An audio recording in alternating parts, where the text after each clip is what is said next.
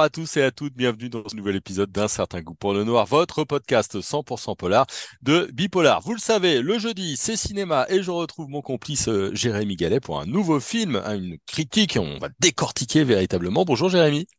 Salut Jérôme. Et aujourd'hui, on va aller euh, du côté du polar avec euh, Buffet froid de Bertrand Blier, grand, grand film de 1979 quand il est sorti en France, un 19 décembre. Tiens, on n'est pas très loin de, la date anniversaire. Est-ce que tu peux nous planter, nous en dire un petit mot, nous donner un petit peu le décor? Donc c'est le cinquième long métrage de fiction de Bertrand Blier, hein, qui s'est fait connaître, comme on le sait, par Les Valseuses, euh, une œuvre provocante, portée par un vent libertaire. On est quelques années après 1068. À l'époque euh, où il sort euh, Buffet froid, euh, Blier est un cinéaste confirmé hein, qui vient de recevoir l'Oscar du meilleur film étranger avec Préparez vos mouchoirs, film précédent, sorti en 1978, qui a reconstitué le fameux duo Patrick Devers-Gérard Depardieu. Ah oui. Là, on n'a pas Patrick Devers, on a Depardieu qui va devenir son comédien fétiche jusqu'à aujourd'hui. Et c'est un film, euh, peut dire que c'est un film noir, une sorte de polar métaphysique à la lisière du fantastique, influencé par Buñuel, influencé par Beckett, influencé par Ionesco. Donc, euh, l'histoire, en quelques mots, c'est l'histoire d'un trio, euh, un chômeur qui est incarné par Depardieu, un inspecteur de police qui est joué par euh, Bernard Blier, le père de Bertrand Blier, et puis un vieil assassin qui est joué par Jean Carmé. Et ces trois personnages-là, qui ne devaient pas se retrouver, eh bien, vont vivre euh, des mm, aventures rocambolesques, euh, des aventures à la fois inquiétantes et absurdes. Le film est construit en deux parties. Il y a une première partie urbaine, on en reparlera, et puis une deuxième partie qui est une partie à la campagne, euh, deuxième partie à la campagne qui est tout aussi angoissante. dans un décor qui pourtant devait être un décor où les personnages allaient fuir l'univers urbain oppressant et finalement, bah, une sorte de fatalité va les poursuivre. C'est drôle, c'est une comédie noire hein, qu'on a tous euh, vue euh, et, revue euh, avec Gérard Depardieu, Bertrand Blier, Jean Carmet, Geneviève Page et aussi Michel Serrault. tout commence, tu l'as dit, c'est urbain, tout commence dans une gare déserte de, RER en, en soirée avec un, trentenaire au, chômage qui ne se sépare jamais de son couteau. C'est ça, c'est ça débute dans une gare, une gare déserte. Euh, il y a un personnage euh, qui est joué par Depardieu, le chômeur, donc Alphonse Tram, euh, qui se met à parler à un comptable qui attend le, RER. Et ce comptable est, est joué par Michel Serrault. Et il lui tient des propos de plus en plus inquiétants en lui sortant un couteau, le fameux couteau dont il ne se sépare jamais. Et il lui avoue même qu'il qu'il craint de s'en servir et de commettre, commettre un meurtre. Et évidemment, effrayé, le personnage du, du comptable fuit et et puis, euh, Depardieu le retrouve quelques minutes plus tard. Il y a une ellipse euh, avec le même couteau dans le ventre. Et euh, il semble bien que c'était le couteau que qu'Alphonse Tram avait et qu'il lui avait montré. Ouais, ça c'est vraiment vraiment drôle parce que des meurtres va pas y en avoir qu'un. Et Jean Carmet, vraiment, alors euh, évidemment il joue là-dessus, mais c'est quand même l'acteur auquel on penserait pas pour jouer le rôle d'un tueur. Hein, euh, et il joue évidemment là-dessus. Il a un petit peu euh, honteux, trouillard parano. Euh, voilà, c'est véritablement un, un, drôle de personnage. Ça marche l'alchimie avec euh, Gérard Depardieu, Michel Serrault? Comment ça se passe tout ça? Alors, effectivement, euh, dans le rôle de, de l'assassin qui s'en veut d'être un assassin, Carmé est excellent parce que c'est un personnage qui est seul. Tous ces personnages sont seuls. hein. Ce sont trois solitudes qui se retrouvent et trois jeux d'acteurs aussi qui se retrouvent avec euh, la nouvelle génération qui est incarnée par Depardieu. Et c'est intéressant de voir aussi ce que donne la rencontre entre Carmé et Depardieu, entre, euh, entre Bernard Blier aussi et Depardieu.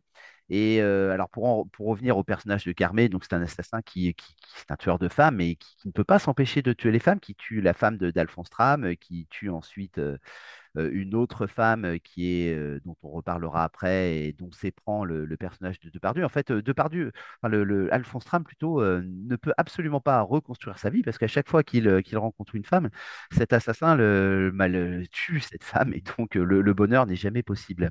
Euh, donc c'est intéressant au niveau de, je le disais, au niveau du jeu, du jeu d'acteur parce qu'on a euh, on a évidemment ce, personnage qui est joué par Carmé qui est tout à fait attachant, une espèce de personnage, comme tu l'as dit, à la fois lâche, à, la fois pleutre, qui, cherche du réconfort, mais qui peut pas s'empêcher de, bah, de tuer par pulsion. On a l'inspecteur euh, qui est, joué par Bernard Blier, qui lui est un inspecteur complètement véreux, qui lui-même a été assassin dans le passé, qui a tué sa femme. Euh, parce qu'il ne supportait pas euh, qu'elle fasse ses gammes, c'était une, une mélomane, donc il l'a il, liquidé, comme on dit euh, familièrement, et ensuite on a Alphonse Tram qui, euh, qui, euh, qui est vraisemblablement le meurtrier du comptable et qui va le payer très cher. Donc ça donne, ça donne quelque chose d'assez insolite. et puis alors, il y a toujours ce sens du décalage chez, chez Bertrand Blier, des personnages qui se mettent à dire des choses insensées avec le plus grand calme. Hmm. Et ça, il faut bien le dire, quels que soient le- les acteurs, euh, ils le font euh, tous avec, euh, avec beaucoup de conviction et c'est tout à fait jouissif. Ouais, une mention spéciale au dialogue, qui sont véritablement euh, très bons. hein. Ah oui, oui, tout à fait. Alors c'est, alors c'est peut-être ce que- ce qu'on pourrait aussi reprocher à, à, à Blier, c'est-à-dire que hum, y a, y a certainement dans ce film, peut-être plus que dans d'autres, une qualité tellement littéraire que c'est un, c'est quasiment un, un- un texte qui pourrait se mettre en scène, qui pourrait être un texte de théâtre. hein. Je parlais d'Ionesco, je parlais de, de Beckett. Euh, faut pas oublier non plus que Bertrand Blier est au départ un écrivain, un auteur, Mhm. euh, qu'il a aussi euh, plus tard signé des pièces de théâtre, bien des côtelettes. Euh, et puis ensuite, le- cette pièce a été adaptée. Donc il y a, il y a une qualité littéraire indéniable qui prend parfois un peu le pas sur euh, les qualités cinématographiques, hein, même s'il y a des plans qui sont tout à fait intéressants, euh, une mise en scène d'un décor qui est un décor oppressant, un sens de la géométrie, euh, dont on pourra reparler aussi, je pense notamment la scène d'ouverture qui est extrêmement géométrique. Et, mais euh, parfois, il y a aussi euh, un péché mignon chez Blier qui est celui du mot d'auteur. C'est-à-dire qu'on a, on a quelqu'un qui est tout à fait confiant, conscient et conscient de son talent et qui parfois cède à une forme de facilité qui est la, la facilité du mot d'auteur. Et ça, ça rejoint aussi une forme de tradition bah, qui remonte à Audiard. hein. D'ailleurs, c'est pas un hasard. On a quand même euh, Bernard Blier qui a été un des acteurs euh, du cinéma d'Audiard. euh, voilà, donc il y a, y a quand même des, des hommages à Audiard dans certaines scènes euh, et notamment au Tonton Flingueur. Il y a, une scène à un moment donné où euh, Bernard Blier est avec un, revolver et on a l'impression de se retrouver d'un seul coup dans le, film des Tontons Flingueurs. Donc voilà, c'est un film qui a une qualité euh, indéniable, qui est complètement insolite, qui joue sur l'absurde, qui est en même temps une espèce de, de film métaphysique très très angoissé, très hanté par la mort et la solitude, mais qui parfois cède aussi à cette facilité du, bah, du, bon mot euh, et tout à fait conscient d'être fondé sur des dialogues qui sont par ailleurs des dialogues brillants, il faut bien le dire. Ouais, il y a, ça. Je reviens sur ton histoire de, géométrie parce que euh, la première scène est donc du côté de la défense de la station RER, un espace très déshumanisé, mais aussi peut-être une chronique de son temps. On est fin 79, on est à l'aube des années euh, euh, 80 avec les working girls, les working euh, euh, boys. Il y a un petit peu de tout ça. Est-ce que c'est pousser le bouchon un petit peu loin que de dire qu'il y a aussi un petit portrait social de la France à, à ce moment de fin de décennie 70? Oui, ça infuse, euh, même si euh, Blier n'est pas à proprement parler un cinéaste euh, social. Euh, même quand il a parlé de la banlieue un peu plus tard, euh, c'est pas Abdelatif Kechiche. euh, voilà, Hmm. c'est toujours, il y a toujours une espèce de distanciation qui lui vient d'ailleurs de son admiration pour un certain cinéma surréaliste, celui de Bunel en particulier. Donc il y a, il y a quelque chose qui, qui flirte avec le surréalisme, avec le fantastique. Mais il est vrai qu'on est au, au tournant des années 70 et 80 et on a aussi trois personnages qui sont trois personnages complètement, euh, euh, décalés, qui ne sont pas bien dans leur époque, et on voit bien qu'on change d'époque. Et oui, bien sûr que ça infuse là-dedans. On est, euh, c'est une période de crise économique, euh, euh, et, on, sent bien qu'il y a, cette influence-là. Euh, on a aussi euh, tout ce quartier de la Défense qui est en pleine, euh, euh, qui, qui vient de, de surgir, euh, et, et on est, c'est une mutation qui est aussi une mutation urbanistique, euh, qui va avoir une influence sur, euh, sur les individus. Donc euh, tout cela, euh, tout cela est, est prégnant. Mais euh, je le disais, dans la deuxième partie, euh, on quitte cet univers-là pour être dans un univers euh, beaucoup plus, euh, beaucoup plus agreste, beaucoup plus campagnard, qui Bon, mais en même temps, une espèce d'univers euh, devenu euh, abstrait, parce que la, la- la forêt est une forêt, à un moment donné, les personnages sont une forêt qui, euh, qui devrait les apaiser et qui est une de forêt euh, angoissante, forêt de film fantastique d'ailleurs. Et puis on a à la fin cette scène sur une barque, une barque sur l'eau. Alors là, ça renvoie à la, mythologie. On a le personnage qui est joué par Carole Bouquet, qui est une véritable allégorie de la mort. Donc c'est quand même un cinéma abstrait. Tu parlais de cinéma social, mais hum, je dirais que c'est un cinéma avant tout abstrait, symbolique, absurde, fantastique. Donc la dimension proprement sociale est, est très très très très en arrière-plan. Non, je, comprends bien. On a souvent dit que Buffet froid, c'était le meilleur de, Bertrand Blier. Pourtant, ça n'a pas été un gros succès à, à la sortie. hein. Il y a eu des, euh, films comme Tenue de soirée ou Trop belle pour toi ou, même éventuellement euh, euh, Merci la vie qui ont fait beaucoup plus d'entrées, qui sont entre guillemets beaucoup plus connus. C'est un chef-d'œuvre, c'est son chef-d'œuvre de 1979, mais Bertrand Blier, le dernier film date de 2019. Est-ce qu'on a raison de dire ça? Est-ce que c'est pas un peu dur? Ah, c'est, tu parlais de la réception du film. Il est vrai que tout en reconnaissant le, sens de la provocation chez l'auteur des Valseuses et puis le futur auteur de Tenue de soirée, bon, tout en reconnaissant ce cinéma-là, on voit bien qu'on est aussi sur d'autres terres et que c'est certainement moins accessible, moins aimable, plus dérangeant, moins rabelaisien.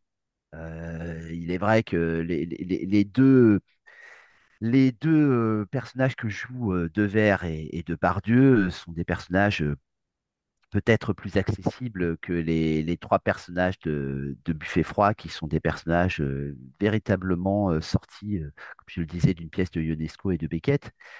Et il faut rentrer dans un certain univers qui est un univers auquel quand même nous avait habitués euh, Bertrand Blier, parce qu'il faut se souvenir que dans Les Valseuses, on a toute une scène euh, qui correspond à l'apparition du personnage que joue Jeanne Moreau, qui est une scène extrêmement sombre, qui se termine d'ailleurs par le suicide du personnage bien féminin. sûr. Et c'est un, c'est une, peut-être le fragment dont on parle le moins dans Les Valseuses. On parle toujours, euh, évidemment, de, de- de la fuite de, de Pardieu et de Vers, euh, voilà, de, de- de ces scènes plus rigolardes, plus, plus gauloises d'une certaine façon.